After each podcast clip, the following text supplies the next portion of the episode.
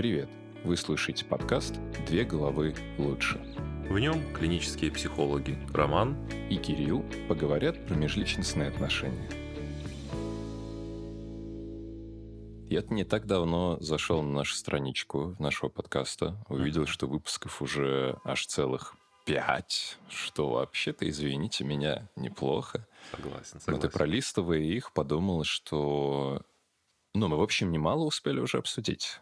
Но, собственно, ни разу в глобальном смысле слова мы еще не говорили о том, ну, а как вообще взаимодействие построено у людей? И я все как раз крутился вокруг того, чтобы закинуть одну из своих любимых идей, о которой мы, конечно, поговорим позже. И тут, как нельзя кстати, ты предложил, собственно, поговорить о межличностных отношениях. Чем ты мотивировался? Ну, в первую очередь э, тем, что социум и люди вообще везде вокруг. То есть какую проблему мы не возьмем, да, э, с чем бы у вас ни была проблема, даже если бы это не касалось психологии, а, например, рабочих отношений или еще каких-то, так или иначе это будет связано с тем, что вы будете коммуницировать с другим человеком. И в этом случае, мне кажется, очень актуально просто понять, на чем вообще жиждется это все, вот это вот отношение людей, да, как его там, максимально экологично и правильно э, проводить, да, ну, правильно, в плане с какой-то выгодой или с возможным каким-то пониманием хотя бы результатов того, что ты делаешь в этих отношениях. Это сейчас был тест на то, слушали ли вы прошлые пару выпусков, где я говорил про эффективно-неэффективно вместо правильно-неправильно. Да, ну, я ну, вообще и на, на сессиях, и везде постоянно это слово использую, знаешь, как триггеры, маркеры. Если человек продолжает да, да, как, да. Бы, как бы беседу в этом ключе, то я сам уже останавливаю.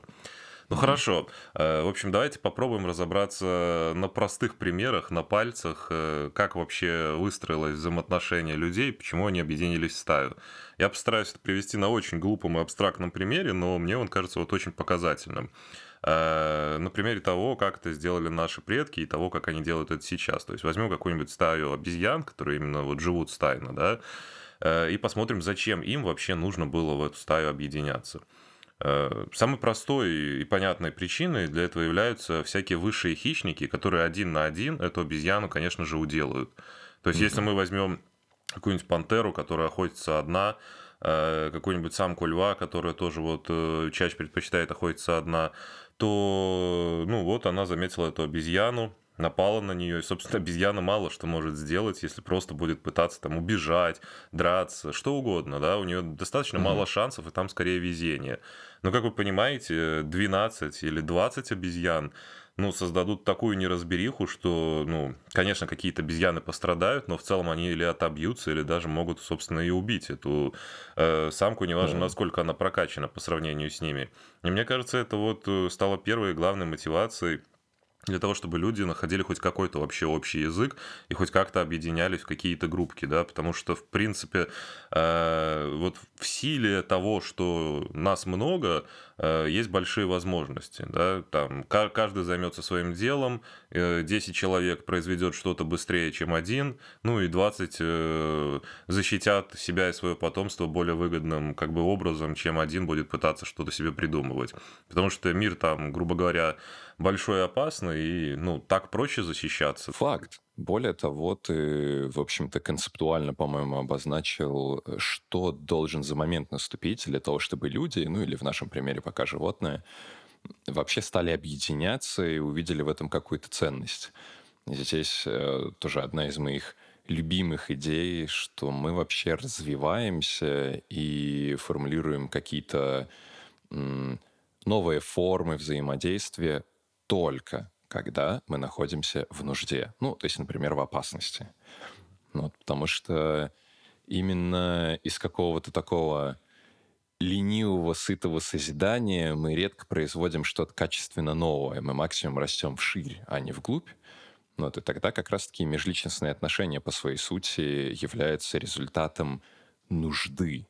И поэтому каждый раз, когда у меня клиенты спрашивают, ну такая, чего, я не могу один, что ли, всю жизнь прожить? Я говорю, что нет, извините, мы биологически малость иначе устроены, поэтому мы нуждаемся. Не просто нужно, не просто хотелось бы, а мы именно нуждаемся в построении межличностных отношений. Самый банальный пример, мне кажется, тут размножение. То есть, mm, да. Есть же, есть же виды, которые, ну, и не требуется партнер для этого всего, да, то есть банально уже в самом начале как бы базовых потребностей мы в этом нуждаемся именно на таком уровне. Э, но вот то, что ты сказал, э, ты это определил как нужду, я бы скорее, ну, просто сказал, что обладаем какой-то потребностью, которую проще или только можно удовлетворить с помощью других людей, в том числе, ну, да? По сути, синонимы. Да. Ну да, ну чтобы просто прояснить, что вот mm-hmm. потребность это вот может быть потребность как бы позитивная, не обязательно, знаешь, нужда и нехватка. Вот. И в результате, получается, мне еще хочется к этому всему добавить такую вещь, что люди смотрят на взаимоотношения с другими людьми, э, как, мол, есть вот их эмоциональная сторона, да, угу. а есть вот другая какая-то сторона. И вот там, где вот, э, если мы смотрим на отношения потребительские, то это, мол, плохо, потому что, ну, вот угу. это что-то про деньги, это что-то про меркантильных людей, это что-то про, мол, там вот э, ты хочешь за счет меня что-то получить, ты такой плохой, ты там вот мной манипулируешь, или вот какие-то такие вещи. Да, и да. прояснить здесь момент, что, собственно, эмоциональная потребность это практически то же самое. Они удовлетворяются да. ровно таким же способом, и более того, любое взаимодействие вот человека, даже не с людьми, нацелено на удовлетворение какой-то потребности. То есть, если вы не перекрываете мою потребность, хоть какую-то там даже самую вам непонятную эмоциональную, да, то не произойдет вот ни любви, ни влечения, ни желания, ни необходимости. в принципе. Да. Поэтому грубо говоря, любое взаимодействие людей, ну, так или иначе меркантильно, если смотреть с этой стороны, не стоит, наверное, Факт. его разделять вот на эти две стороны, что часто люди делают и как-то пытаются оценить, а какие вот отношения настоящие, а какие э, более в какую-то вот другую плоскость уходящие. Да, как только люди начинают погружаться в какие-то такие штуки, они очень быстро ищут, кому бы это им написать в Инстаграме с припиской «Псай» перед, э, перед именем. Вот. Но я бы тут еще хотел бы добавить, что это на самом деле такой своего рода маркер, что ли, ну, для меня, во всяком случае, когда мне, да, клиент сообщает, что там в наших отношениях начинает перевешивать вот эта вот часть, в то время как мне хочется вот эту вот часть, вот это, по сути, к сожалению, мало с неутешительный вывод, но это, по сути, маркер того, что эти отношения никогда и не работали толком, потому что как только я начинаю дробить отношения на какие-то кусочки, они, ну, собственно, банальная тут идея, перестают быть целостными. Ну и опять же, если я начинаю дробить их на какие-то кусочки и говорю про какие-то вот эти вот вещи, мол, эм, там, надо быть в отношениях всегда открытым и доверительным, то мы переходим сразу в плоскость каких-то ценностных идей, которые никогда не учитывали реальность, ну и не должны по большому счету, и не будут. Соответственно, я вдруг начинаю взаимодействовать с человеком не как с каким-то реальным живым субъектом, у которого есть какие-то свои желания, свое видение. В конце концов, иногда там не хватает сил на какие-то вещи. Начинаю проистекать в, в взаимоотношениях просто из каких-то абстрактных идей, которые, в общем, не гибкие. То есть, если мы всегда должны говорить друг другу только правду, то мы 24 на 7 должны говорить друг другу правду. Даже тогда, когда она никому из нас, ну, вообще нафиг не сдалась. Ну, вот, и тут вытекает много проблем. Поэтому, да, резюмируя твою идею, факт, точно не стоит дробить отношения на какие-то отдельные кусочки. Ну и тут, мне кажется, мы, в общем, плавно подошли к тому, что надо бы разобраться, а как вообще устроено это взаимоотношение. А устроены тут э, так, так, такой вопрос не до конца задан, и я его скорее тебе переформулирую, mm-hmm, да? Что, что значит, как устроено? Ты что имеешь в виду? Э, на, на чем они базируются и как вот в какой момент основываются? Мы же, в принципе, прояснили, что значит, да. как устроены. Э, я имею в виду, каков механизм построения этих взаимоотношений. Ну, вот опять же, мы с тобой же сейчас говорили mm-hmm. о том, что дробить на кусочки ну, как бы можно, но это просто не работает в конечном итоге. А, ну и тут у меня возникает резонный вопрос, ну, если бы я не знал бы на него ответа, так а как надо? Вот. Ну и тут же, опять же, я постоянно люблю говорить, когда мне ставят вопрос о том, а вот что делать, я говорю, подождите, перед тем, как мы разберемся, что делать, нам надо разобраться с чем и как то, с чем мы будем что-то делать, устроено, каков механизм, ну, условно обзовем, каков механизм поломки, чтобы не получилось так, что мы просто поменяем детальку, и она точно так же сломается через какое-то время. Вот, и я это имею в виду. То есть каков механизм отношений. Ну вот если у меня проблемы с налаживанием контакта с людьми, да, там, э, с противоположным полом или просто с построением отношений, то ты мне сейчас раскроешь схему, как мне все это время нужно было делать, чтобы с этим не было проблем? Э, я раскрою схему, ну, опять же, я раскрою, мы раскроем схему с моим активным участием. Э, ну, мы, во-первых, выясним, что отношения-то не заканчивались. Это я к тому, что тут важно бы подчеркнуть, такое довольно ультимативное, но все-таки правило о том, что мы с другими людьми отношения строим точно так же, как с собой, никак иначе. Ну, оно, в общем-то, и понятно, если об этом задуматься, потому что, ну, единственный э, понятный мне механизм — это тот, каким я пользуюсь сам. То есть я не могу с собой строить одни отношения, а с другими какие-то другие. Ну, об этом ну, вот. уже во второй части поговорим больше, да? Да, да. Вот. А, и, соответственно, там, где я абсолютно одинок, у меня не складываются отношения, вот это вот все, то первый человек, с которым у меня не складываются отношения, это мое отражение в зеркале, это я. Я не умею строить с собой какие-то отношения, ну, или умею, но строю их так, что в конечном итоге оказываюсь вот в этой изоляции. Но вот я, похоже, в каких-то аспектах в изоляции сам с собой. То есть у других людей не получается мне прочитать. То есть э, я что, каким-то образом, запирая себя, не узнавая себя, не принимая себя, становлюсь менее человечным, и если возвращаться, к примеру, с макаками, то остальные макаки смотрят на меня и думают, типа, блин, эта макака какая-то не похожая на макаку, не будем с ней налаживать контакт? Грубо говоря, да, я только бы малость смягчил, где другие на меня смотрят не с отторжением, типа, фу, он что-то какой-то другой. А, ну, во-первых, меня могут просто не заметить. С Потому неинтересом, что... да, скорее. Да, да, да, да. Вот. А, либо заметить и понять, что, ну, перед нами какое-то облако чего-то, и мы никак не понимаем, чего. Ну, а в мире и так достаточно много всякого непонятного и странного для того, чтобы вникать еще и в этот аспект. И это, соответственно, если вернуться к, к тому, что мы пытаемся удовлетворить этим свои какие-то потребности, да, это аналог mm-hmm. какого-то товара в магазине, который не имеет какого-то предназначения. То есть приходите вы туда, да, да, да. и там э, просто Коробка. Э, коробка, да. То есть и то коробка может иметь лист какой-нибудь, знаешь, э, который, который имеет какие-то недочеты, и ты такой смотришь, спрашиваешь, ну, типа вот, э, пытаешься поинтересоваться, а что, что вот, что, чем оно мне может не то, что пригодиться, да, а как я могу это использовать в своей жизни, ну, как я могу вообще это... из себя представляет. Да, а там какая-то вот, как ты сказал, абстрактное месиво из пока что непонятых ценностей, пока что непонятых смыслов, пока что каких-то вот непонятых вообще планов на будущее и каких-то конфликтов с собой, и, собственно, ты сам не понимаешь, что с этим делать. И, наверное, единственный случай, когда э, с такими людьми выходят вот на контакт, это похожие люди, да, то есть когда, когда они пытаются найти и удовлетворить потребность в уединении с похожими какими-то людьми.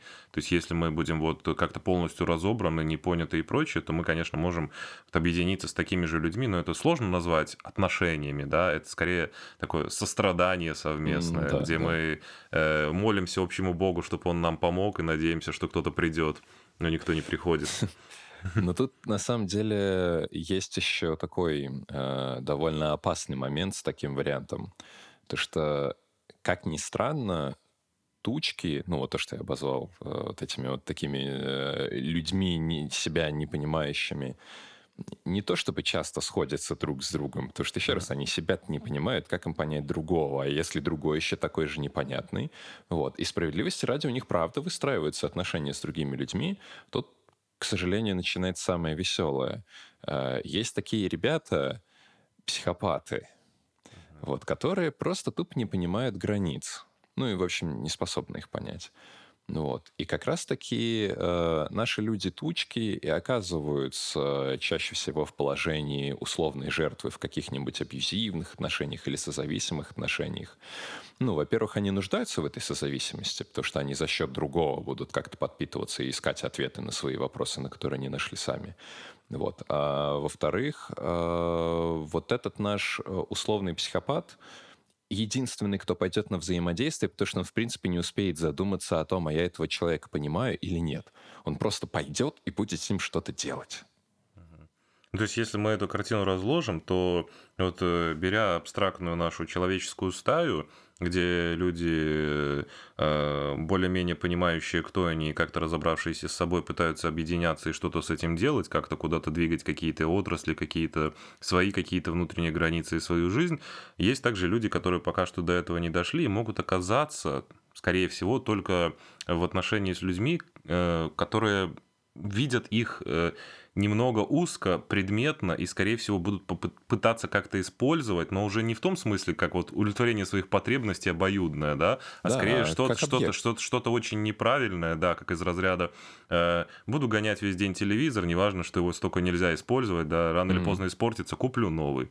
То есть э, вот в таком смысле скорее будут как бы как-то прогонять через себя какие-то люди, и поэтому, э, опять же, ничего удивительного, да, что у людей, у которых есть какие-то собственные серьезные проблемы, чаще всего не строятся отношения вовне, потому что эти отношения либо причинят боль, либо ну, со временем вообще перестанут иметь для них какую-то ценность, ну, потому что что, что, что-то, что-то, что удовлетворит их, они не могут пока что построить. Да, да. Более того, в этом, по сути, есть объяснение того, какая вообще проблема с тем, чтобы люди строили созависимые отношения. Ну, условно, ну, строят и строят, какая разница. Да дело в том, что они не субъектные отношения строят, а объектные. То есть они друг друга рассматривают, ну, вот возвращаясь к нашей метафоре с коробкой в магазине, которая непонятно, что из себя представляет.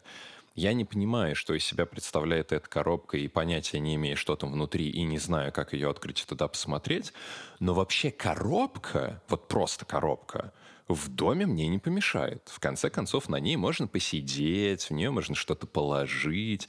Я в этот момент как раз и начинаю относиться к нашей коробке под которой мы имеем в виду вообще-то человека, начинает относиться как к объекту, то есть как э, к некоемому сосуду, в который я могу помещать какие-то свои вещи, складировать, контейнировать, ну, как хотите назовите. Просто вот разница между этим и будет, да, что когда я, грубо говоря, э, буду выстраивать отношения с человеком из коробкой, я коробку ценить особо не буду, не буду учитывать ее потребности. Так я не, не способен, буду... конечно. Да, ну, не мы же не понимать... спрашиваем у кружки, из которой пьем чай, не против ли кружки, если мы нальем в нее кипятка не будет ли ей больно. Мы этим не интересуемся, потому что ну, для нас э, кружка в принципе не несет никакой субъектности. Это просто инструмент, не более того. Получается, эту часть можно закончить на том, что чтобы выстроить хорошие межличностные отношения, э, которые удовлетворят разного рода ваши потребности, начиная от сексуальных, заканчивая просто в общении, вы сначала должны выстроить хорошие отношения с собой. На сто процентов подписываюсь под каждым словом.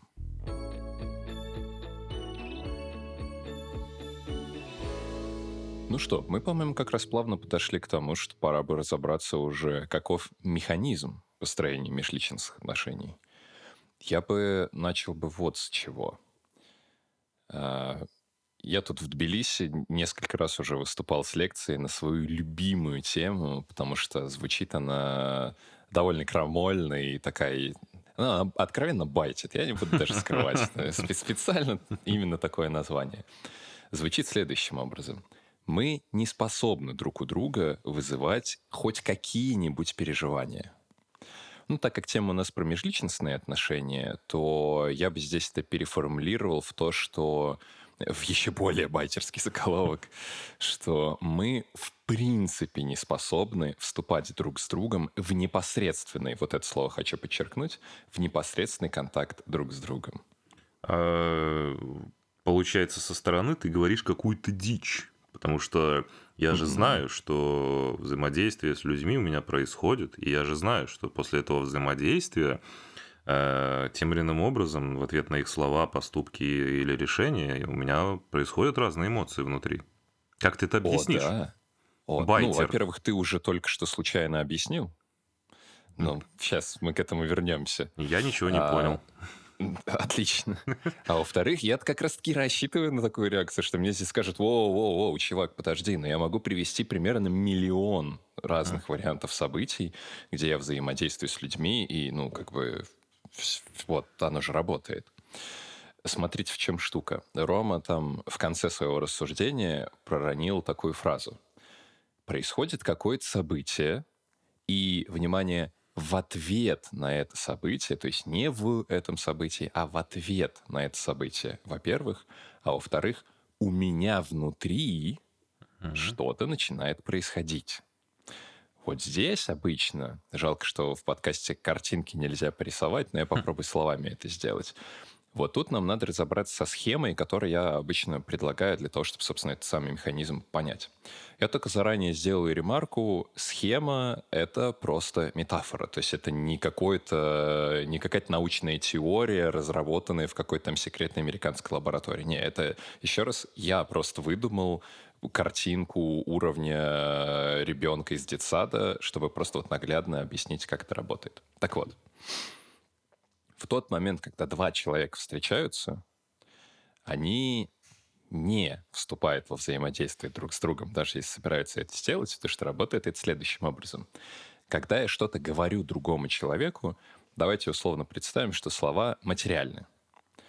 Я таким образом как бы беру в руку свое слово и протягиваю в вытянутой руке эту какую-то свою идею другому человеку. Он ее еще не взял, мы еще не взаимодействуем.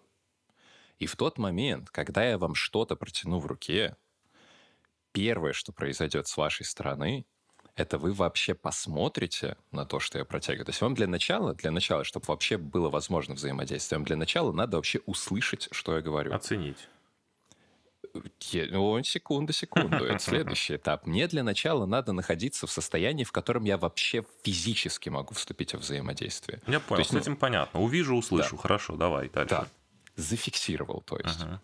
Следующий этап – это как раз этап оценки где я такой, ага, вот что он мне сказал. Так, ладно, а что это значит вообще? То есть я как бы лексическое значение этим словам даю. Это второй этап. Все, я тогда понял, что вот такая структура фразы, вот что он сказал. Лады. Третий этап состоит в том, что я формулирую, а что это для меня значит. Ну, то есть вот что он сказал, ага, я понял. А как я к этому отношусь? Мне вот эта информация как? И тут я понимаю, что меня, ну, там, допустим, это радует. И тогда, внимание, только аж на четвертом этапе я достаю изо рта свои слова, в которых выражаю радость по вышесказанным каким-то штукам, и предлагаю вытянутой руке свою э, радость другому человеку. И схема с его стороны повторяется. И так до бесконечности. То есть, еще раз, там, где я вот этот свой батерский заголовок произносил, что мы не способны друг с другом вступить в непосредственный контакт, я говорил, что слово «непосредственный» надо подчеркнуть. Мы, конечно, можем взаимодействовать друг с другом. Это факт. Но мы можем взаимодействовать друг с другом только опосредованно. Опосредованно нашим восприятием. И вот эти вот три элемента, которые произойдут до того, как я выдам какую-то реакцию, они происходят у меня в голове, не, в, не во внешнем мире, а именно у меня внутри. Я сам с собой разговариваю о том, что мне только что сказали. И решаю, как я себя поведу, как я к этому отнесусь, ну и так далее. Вот я бы хотел твою вот эту вещь продолжить уже в другую сторону. Я же, конечно, задавал вопросы не с позиции того, что это какая-то неизведанная для меня тема, да, для того, чтобы угу. выступить вот на роли этого слушателя. Это да, я имею в виду, почему я могу это продолжать. И э, вот дальше ее как-то постараться увидеть. То есть, грубо говоря, ты сказал, что информация, вылетающая в нас, да, она подвергается определенному субъективному фильтру и какому-то последующему искажению, которое мы потом уже также искаженно вываливаем на собеседника, а он продолжает это как бы в нашу сторону искаженно кидать. Да, только малость подредактирую первую фразу про то, что информация в нас влетает. Нет, информация в нас не влетает. Нам информация типа влетает, ну, долетает до нас. Может лететь, может быть отвергнута, как угодно. Уже наше решение, что с этим делать. Ты это имеешь в виду, да? Вот, поэтому, э, поэтому еще раз. Не она может влететь, а uh-huh. я могу позволить ей uh-huh. влететь или не позволить ей влететь. Грубо говоря, в зависимости от того, как я ее интерпретирую. Грубо говоря, самое простое, как это можно понять, это наша какая-то заинтересованность в нем, да, или не заинтересованность. То есть мы баналь... банально можем вообще не обращать на какие-то вещи, слова и прочее внимание, или даже на каких-то людей в целом. Я почему и говорю, что я бы отдельно выделил бы первым пунктом мою способность вообще воспринимать информацию, потому что я-то могу быть даже заинтересован. Но если я в этот момент сосредоточен на решении какой-то задачи, да вы мне хоть самую классную новость в жизни сообщите, я просто ее не услышу, не восприму. Поэтому это в конечном итоге все равно упирается в мое восприятие, в том числе даже банально на уровне физиологии. Просто положить мне в голову какую-то информацию без моего непосредственного участия не представляется возможным. И если ну, подвести вот эту точку, то ты говорил о том, что люди не могут э, вызывать у нас эмоции, основываясь на том, что, по сути, мы даем разрешение да, на то, чтобы что-то на нас влияло, потому что мы в этом заинтересованы, Да, да. и решаем, как оно на нас повлияет, исходя из своего какого-то субъективного мира и опыта. И, Да, по- совершенно и верно. то, что на нас влияет, да, вот куча разных вещей, которые на нас влияют, по сути, не обладают Ну, в общем, на них распространяется презумпция невиновности. Они, по сути-то, и не делают ничего, да, вот целенно... Как, как, как бы то, что может тупо нас пробить. Это мы уже решаем открывать двери, не открывать им двери, Да. как это воспринять, э, что с этим потом делать, да, и поэтому мы вызываем у себя все эти вещи, и мы даем им допуск и даем им ход, а не другие люди и события. Совершенно верно. И чуть-чуть дополняя эту идею, тут э, мне возражали много раз и могли бы возразить, слушая подкаст сейчас, что, ну, ребят, подождите, вы, конечно, очень умные, это замечательно, но есть же вещи, которые застают меня врасплох. И тем не менее, с ними схема в конечном итоге окажется точно такой же, потому что, еще раз, для того, чтобы меня что-то застало врасплох, мне надо вступить с этим чем-то в контакт. То есть мне банально надо хотя бы увидеть и услышать, что происходит. Когда я это сделаю, я автоматически, так устроен наш мозг, я автоматически буду это как-то анализировать и, соответственно, интерпретировать. И если это вызывает у меня какую-то шоковую реакцию, то это значит, э, ну, грубо говоря, сейчас очерчу, то это, по сути, значит, что у меня нет какого-то заготовленного паттерна и, или какой-то идеи, как это интерпретировать, нет ключика для расшифровки, скажем так. Вот. И тогда в мое восприятие помещается огромное, тяжеленное нечто, к которому я не знаю, как подступиться. И эта идея о том, что у меня в восприятии что-то занимает большое место, а я не знаю, что с этим делать, вот она выбивает нас из колеи, а не это нечто, которое мы воспринимаем. Да, грубо Вот, говоря, поэтому, вот- по, с- да. по сути, мы сами себя врасплох застаем, грубо говоря. Да, ну вот идея про этот когнитивный диссонанс, да, это же по Да, сути да, да, просто да, нево- оно. невозможность подступиться к информации или анализировать ее привычными способами. Да. Рано или поздно мы Совершенно разработаем способ, и как раз-таки шоковое состояние само Пройдет, и отражает. повторится. Ан- Да, оно и отражает, что мы просто сконцентрированы очень, ну, на каком-то вот поражающем нас факторе, да, неизвестности этой информации. Но все равно мы выбрали концентрироваться на этом, потому что, я вас уверяю, шоковой и неизвестной информации к вам при- прилетает просто масса. да. Ну, например, там, я не знаю, расстояние от э, Земли до Солнца. Вы же не знаете точное, да? А я сейчас вам скажу 13 миллиардов там чего-то. Вот по- шоковая информация же должна быть, но нет. То есть вам все равно, скорее всего. Да, И вот, вот так вот таким образом работает. Я бы тут в твою схему хотел бы засунуть вот еще, мне кажется, один аргумент, с которыми могут люди как-то запутаться. Это Давай. именно эмоциональная и вот в первую очередь эмпатическая какая-то вещь, потому что как можно тогда объяснить через всю эту призму, допустим, почему у нас есть сострадание? То есть, э, по идее, мы вот как-то зап- заперты вот в, в себе, да? Э, Мы анализируем все это и прочее относительно какой-то вот этой вот информации. И тут другой человек э, начинает, э, допустим, испытывать какую-то сильную боль, как-то ее Да. проявлять и прочее. Э, Тут вот момент, в котором люди путаются, мне кажется. Они всегда думают, что они проявляют вот эти вот, знаешь, эмпатические, сострадальческие какие-то э, эмоционально ответные реакции из разряда вот как-то по-особенному каждому, да, как-то приходя к каким-то вот пониманиям и прочее.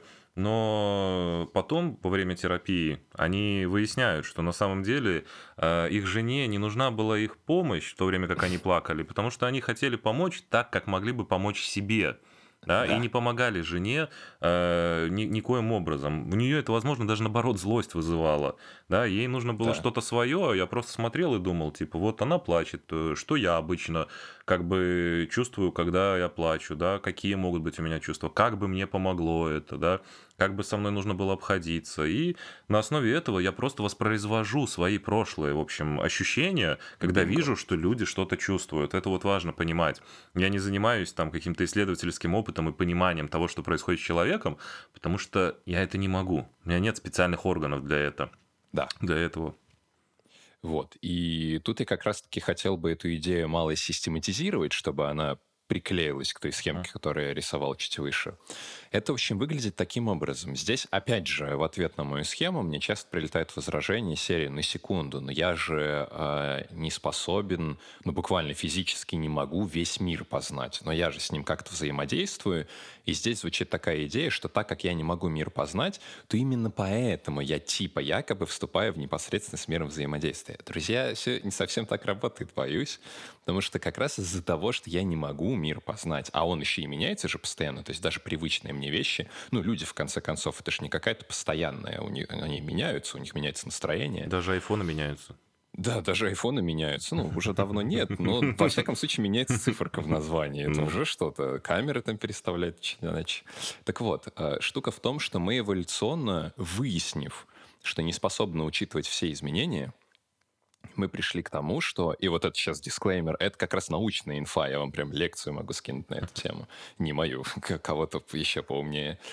А, мы отказались от этой глупой идеи воспринимать мир таким, какой он есть. Поэтому мы, грубо говоря, э, взаимодействие с людьми, получая опыт этого взаимодействия, постепенно выстраиваем и дополняем 3D-модель мира у себя в голове и взаимодействуем с ней. И вот как раз э, подкрепляя идею Ромы, это и получается таким образом, что когда я кому-то пытаюсь сострадать, опять же, давайте само слово возьмем, сострадание, то есть страдаю вместе с, uh-huh. я не подключаюсь к его страданию я интерпретирую, что для меня значит это страдание. когда я понимаю, что «О, вот я-то бы в таком состоянии чувствовал бы себя вот так», то здесь я даю реакцию, вот как Рома опять же уже успел сказать, такую, какая мне кажется уместной. И в тот момент, когда я, например, не знаю, иду кого-то спасать, ну, да, не знаю, мне однажды вот привели пример, слушай, ну, пожарники, вот они подвергают свою жизнь опасности, чтобы спасать других людей. Ну, им-то это что дает?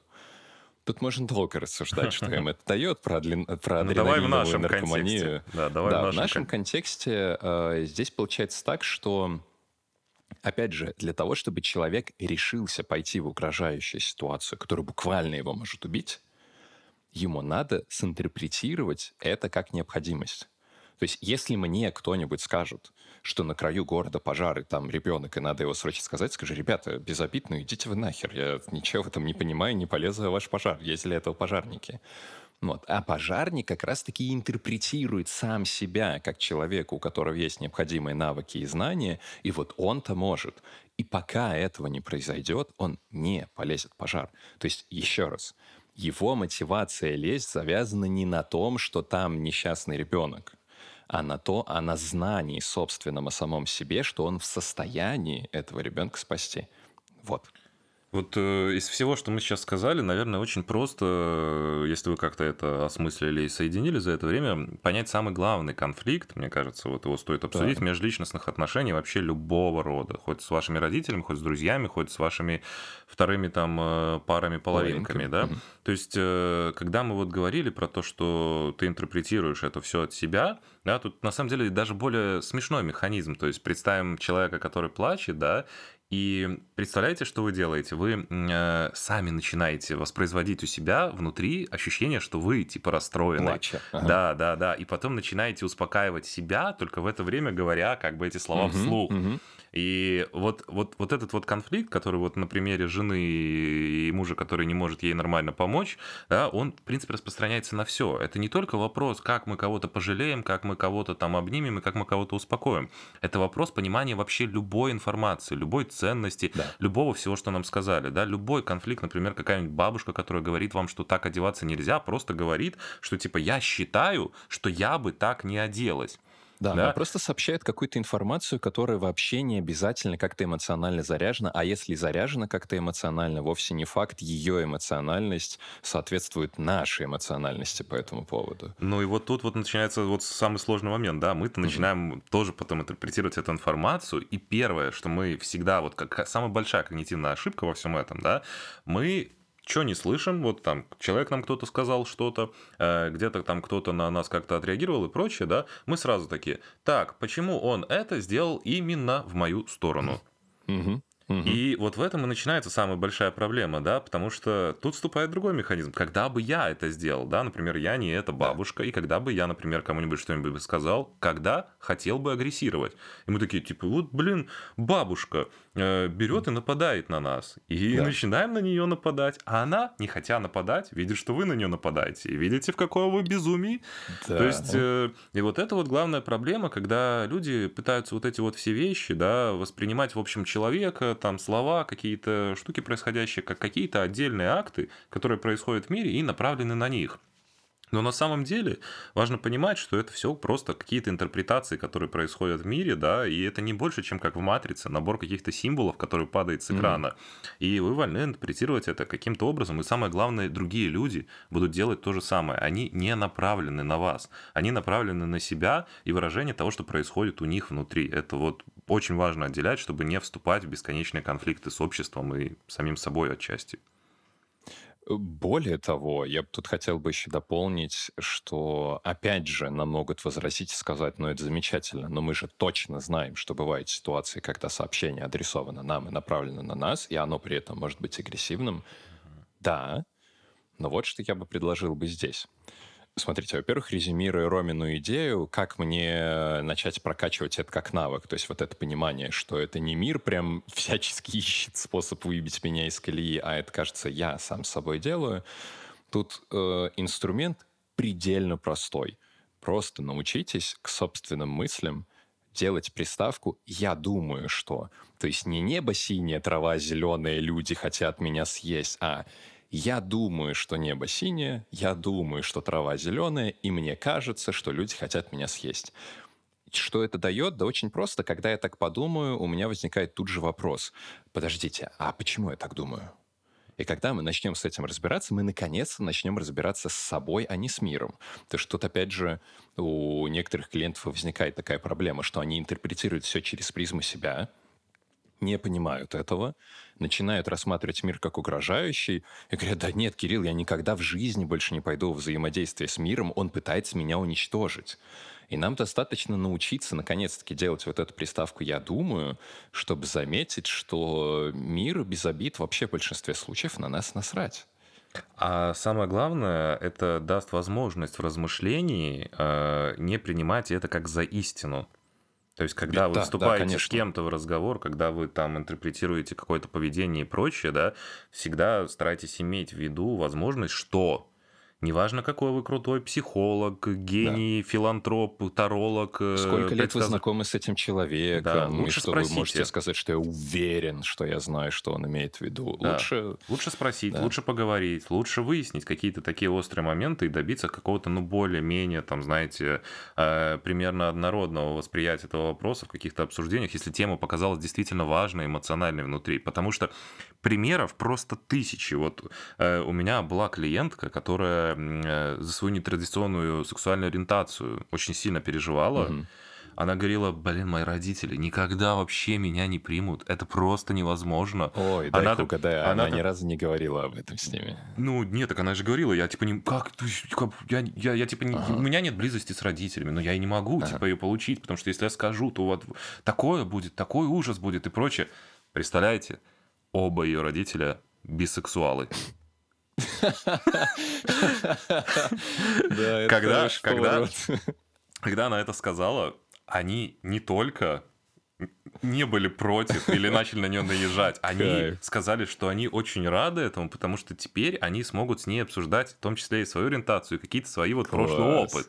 И они, наоборот, этому обрадовались. Хотя я не знаю, сколько, месяцы, месяцы она сидела и просто говорила мне, типа, блин, нет, это будут такие вещи, я знаю своего отца, да. я прекрасно все понимаю, и прочее, и прочее, и прочее. Может, вам покажется, что конкретно она, например, там, я говорю, не очень умная, а вы там прям Д'Артаньян нереального уровня и все считываете, но не надо, не надо, не делайте этого. Гораздо лучше будет, если вы будете всегда вот это вот то, что сказал Кирилл, иметь в виду, что э, вот ваши мысли, скорее всего, не истина в полной инстанции, и лучше их как-то вот перепроверять, уточнять и все остальное. Я даже упрощу. Давайте сойдемся на том, что вы Д'Артаньян и гений анализа. Только тогда не Д'Артаньян, а Коломбо. Кто смотрел, тот знает.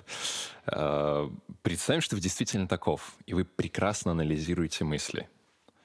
Охотно в этом верю, но, во всяком случае, я точно считаю себя таковым. Я только не забываю одну маленькую вещь. Я прекрасно анализирую собственные мысли, и никакие другие анализировать не способен. Поэтому там, где э, в игру вступают такие излюбленные людьми формулировки а там «я переживаю о том, что обо мне подумают другие люди», в этот момент я виртуально в собственной голове, если другие люди мне в этот момент ничего не говорят, то я все, что я делаю, это виртуально, в собственной голове, занимая позицию другого человека и сам с собой размышляю. То есть, сейчас будет малость трудно, но думаю, вы уловите, я создаю мысли о собственных мыслях. То есть, проще говоря, я там подумал, например, ой, ну, наверное, к этому могут отнестись не очень хорошо. Это моя мысль. Потом я виртуально занимаю позицию другого человека, как бы наделяю его этой идеей, что он отнесется к этому не очень хорошо, и начинаю фантазировать. А вот если бы другой человек отнесся так, что бы он мне на это сказал бы? И формулирую мысль о мыслях. Я все еще путешествую только в своей голове, и к реальному миру это не имеет никакого отношения. Возвращаясь к прекрасному слову «истина», а, мы, конечно, могли бы здесь сейчас э, малость изменить интонацию и сказать бы «никакой правды не существует». Это вообще так, но нет, пусть она существует. Пусть ваша идея — это истина. Я даже не буду с этим спорить и склонен согласиться. Но важно просто помнить, что это моя индивидуальная истина, и у каждого человека, с которым я взаимодействую, есть по еще одной такой же. И тогда, собственно, и появляется то, вот, о чем я в начале самом говорил, когда Рома рассказывал про обезьянок, что мы вступаем в взаимодействие там, где мы вынуждены это делать. То есть, ну, если бы мы понимали друг друга, безусловно, нам не надо было бы разговаривать. Мы просто многозначительно бы друг на друга посмотрели и все бы поняли. Вот. И поэтому из-за того, что у нас у каждого есть какая-то своя истина, мы находимся в состоянии нужды интерпретировать то, что мы друг другу говорим, и в этот момент взаимодействие становится невероятно интересным, потому что я всегда знаю, что я могу сложить мозаику, но всегда знаю, что я никогда не сложу ее однозначно правильно. Это очень весело. Всем рекомендую. Вот э, на твою метафору с мозаикой я, как начал с обезьянок, э, хочу, наверное, этот подкаст ими и закончить, да, и да, вот давай. э, посмотреть на этот вот с другой стороны, Потому что вот твоя мозаика это такой, знаешь, завлекающий, интересно, как бы и все остальное. Но не всем близка такая мотивация. И у меня для вас есть другая мотивация. Вот если брать же тех же обезьянок, которые по какой-то потребности объединились, да, и вы тоже ощущаете эти потребности к социализации там, и прочим различным успехам или возможностям, то задумайтесь вот о чем. Как бы какая-нибудь гипотетическая мать, э, которая осталась ухаживать за э, детьми других обезьянок, которые умерли, э, родители которых умерли, да, э, она это зачем-то делает. И так чаще всего и бывает в каких-то стайных, а не прайдовских и всех остальных угу. форматах, да, то есть э, другие особи ухаживают за детьми э, у, умерших особей других, да. Почему они это делают? Зачем они берут на себя этот определенный труд нелегкий? Потому что они на часть ужимают свои какие-то потребности для увеличения социальных гарантий и получения какой-то выгоды, к которой они стремятся. И вот когда вы думаете про свою истину, про свой вот великолепный, прекрасный внутренний мир, мозг и все остальное, что вы там себе насоздавали за это время, подумайте о тем, что очень хорошо будет э, им иногда жертвовать вот этой вот стопроцентной истинностью, да, доверяться э, тому, что вы не всегда правы, и идти на какие-то вот а, а, компромиссы с людьми как раз-таки для того, чтобы внести какую-то цену за то, чтобы и общество, mm-hmm. и конкретные вот э, люди вокруг понимали, что вы ну, с ними вот взаимодействуете на каких-то равных и правильных условиях. А если вы будете продолжать гнать вот эту вот вещь в себе, что, мол, э, неважно, что говорит мой партнер, типа, я знаю, как нужно правильно, неважно, как мне говорит общество, нужно развиваться, я так как бы особенный и все остальное, вы не сможете прям идеально и хорошо вот в эту вот схему во всю залезть и получится, что не пожертвовав ничем, вы не приобрели те необходимые вещи в Ничего стае. не приобретете. Да, да, и останетесь вот той вот э, в некоторых сферах, в некоторых, не обязательно во всех, да, но в некоторых, возможно, очень значительных сферах останетесь вот этой вот маленькой незащищенной обезьянкой, которой, ну, лучше не быть. Но лучше, конечно, там не пить водку, не курить сигареты и все остальное. Это просто на ваше усмотрение. Я вот предлагаю такую схему, как к этому можно отнестись, если схема всеобщего добра интереса и квантового изучения мира с помощью кучи сознаний вас не очень впечатляет. Да? Можете посмотреть на это вот настолько эгоистично и понять, что э, это очень важный навык для своего какого-то да. прогрессирования, развития и хорошего самочувствия. Уметь Собственно, опять же, тут, тут буквально двумя секундами резюмируя Ромину идею, Э, важно помнить, что речь у нас появилась не просто так, а как результат эволюции, для того, чтобы мы лучше и точнее достигали своих потребностей. Поэтому если мы этого не будем делать, то ну, грубо говоря, мы, получается, что, зря эволюционировали, что ли? Нет, ну, грубо говоря, тогда у вас, наверное, есть хорошая броня, когти и вот эта вот вся ерунда, которая есть у других mm. животных. Ну, да, есть, да, как если, вариант. если вам мозги не нужны, речь не нужна, ну, наверное, вы какой-то другой, там, суперразвитый во всех остальных вещах, ну, хорошо, выживайте другим способом, можете во всей этой ерунде не участвовать. Мы просто вот предложили э, вариант да. того, как, каким пользуется большинство. Вы, конечно, ну, да, можете поверить, что вы там с одного кулака десятерых убьете и разрешите любые свои вещи. Но обычно в драке один на два побеждают двое.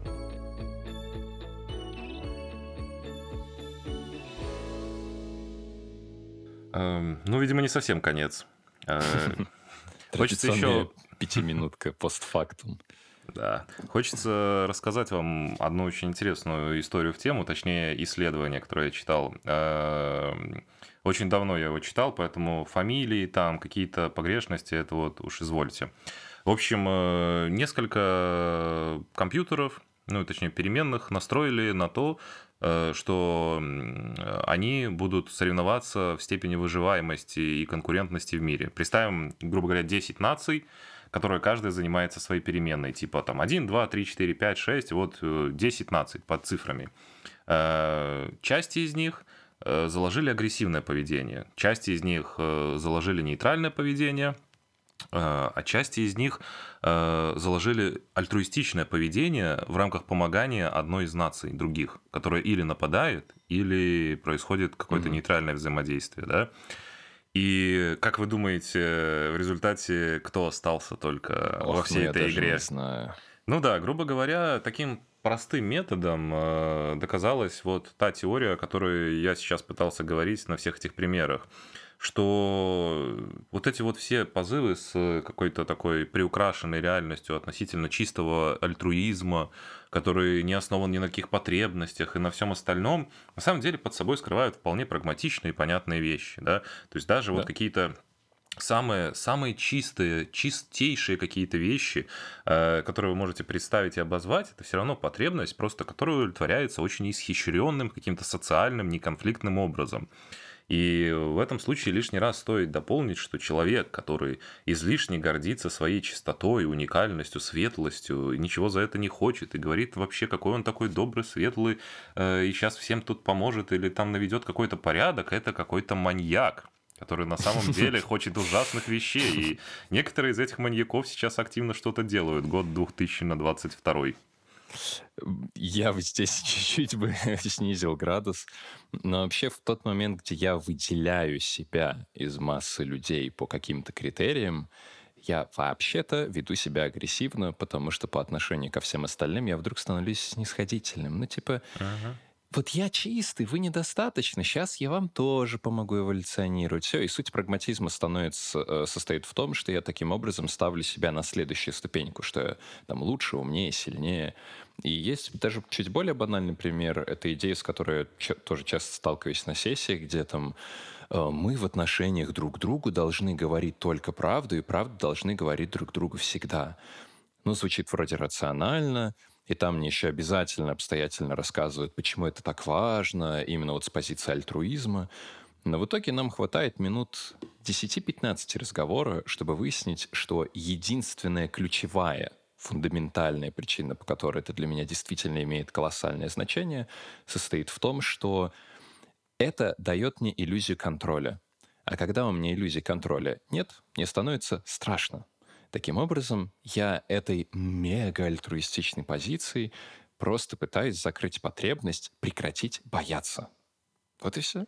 В общем, вывод. Любой, кто пытается навязать вам какие-то морализаторские вещи во взаимоотношении с ним или их активно как-то лонгирует, на самом деле за этим имеет потребность, которую не хочет вам прямо говорить, и это является скрытой потребностью. Да? Э, подумайте об этом и найдите людей среди своего окружения, как говорил мой один знакомый, возможно, это вы. Это был подкаст «Две головы лучше». Вы можете подписаться на нас ВКонтакте, в Телеграме или на Ютубе. Ну а пока, пока. До новых встреч!